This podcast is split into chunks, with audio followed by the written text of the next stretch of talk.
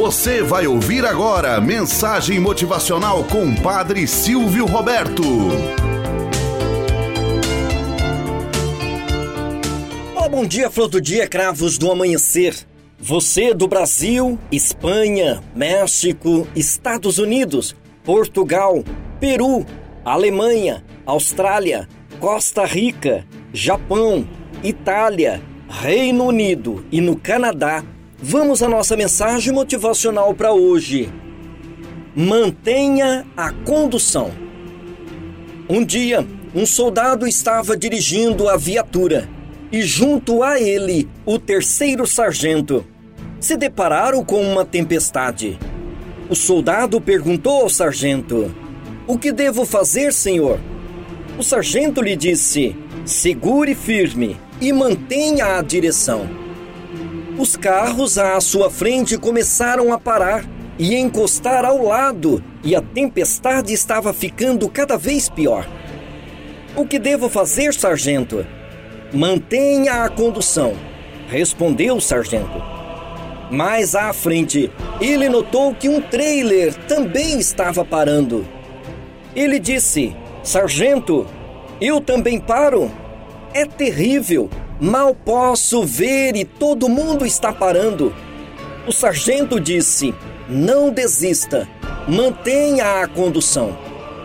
Passado mais alguns quilômetros, a tempestade estava muito mais forte. Mas ele obedeceu a seu comandante e continuou, apesar da tempestade. Logo depois, pôde ver um brilho diferente e pouco mais adiante, a estrada mais claramente e continuou dirigindo. Depois de alguns quilômetros, ele estava em terra seca e um sol firme brilhava. O sargento lhe disse: Agora você pode parar e sair do carro.